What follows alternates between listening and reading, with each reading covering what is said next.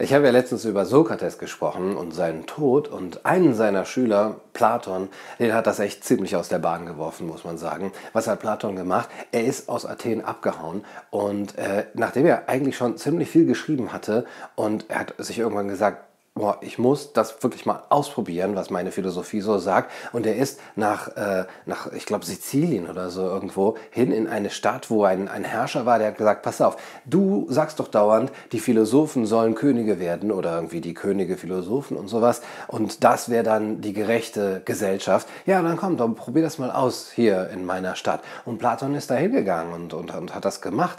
Und äh, ich weiß noch nicht genau, wie das ausgeht, dieses Experiment, aber offenbar Offenbar ist Platon der Meinung, dass die Philosophen deswegen Herrscher sein sollten, weil sie als einzige wissen, was gerecht ist für so ein Gemeinwesen. Also sie wissen, wer wo arbeiten soll, wer was leisten soll, wer viel bekommen soll und so weiter. Und das ist nur deswegen so, weil die Philosophen die absolute Einsicht in die Ideen haben. Diese Ideen scheinen irgendwie so ewige ja, Werte zu sein, irgendwas Ewiges, was im Vergleich zu dem, was so auf der Erde ist, ziemlich ähm, ja, geil ist, muss man sagen, weil das ist das wirkliche Leben, das der Ideen.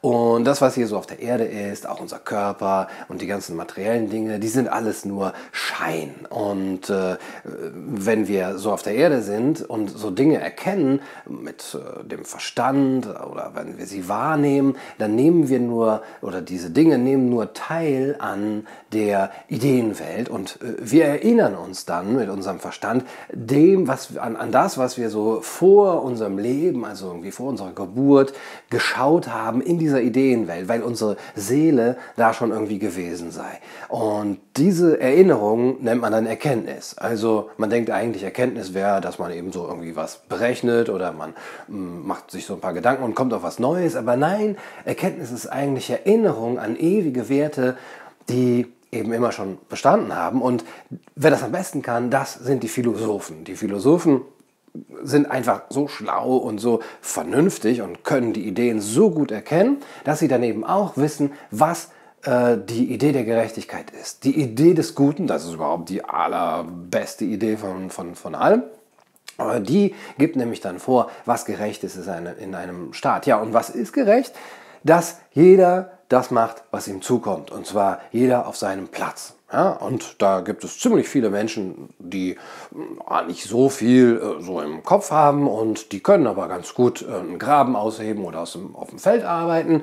Und das ist dann so der Nährstand. Und dann gibt es ein paar Leute, die sind äh, stärker und ähm, die verteidigen dann die Stadt. Das ist der Wehrstand. Und dann gibt es ganz oben eben die Gebildeten und die wirklich ähm, auch äh, philosophische Erkenntnisse haben. Und das ist dann der Leerstand. Und diese Pyramide, äh, ist dann die Struktur, nach der eine Gesellschaft aufgebaut werden soll. Im Grunde genommen, sagt Platon, ist das so ähnlich wie beim menschlichen Körper und bei der menschlichen Seele. Wir müssen uns ja das so vorstellen, wie so ein Seelenwagen. Also der, die Seele ist wie ein Wagen, der, der von zwei Rossen ähm, gezogen wird. Das eine Ross ist ähm, sehr äh, aufgeregt und äh, immer äh, voller Emotionen. Das ist also unsere Begierde.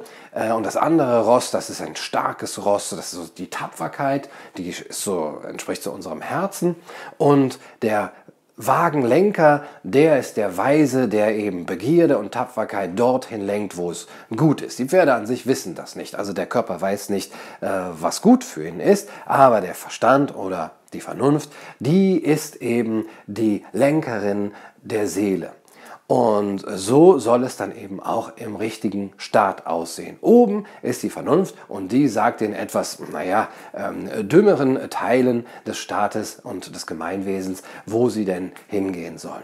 Tja, ich habe keine Ahnung, wie das Ganze ausgeht, dieses Experiment. Ich meine, was soll schon schiefgehen, wenn Philosophen äh, die Macht ergreifen und mal einfach so ein Gemeinwesen planen. Wir werden das einfach nächste Woche uns mal angucken, wie es ausgegangen ist. Das war es für heute auf Max Schlaumeier TV. Ich hoffe, es hat euch gefallen.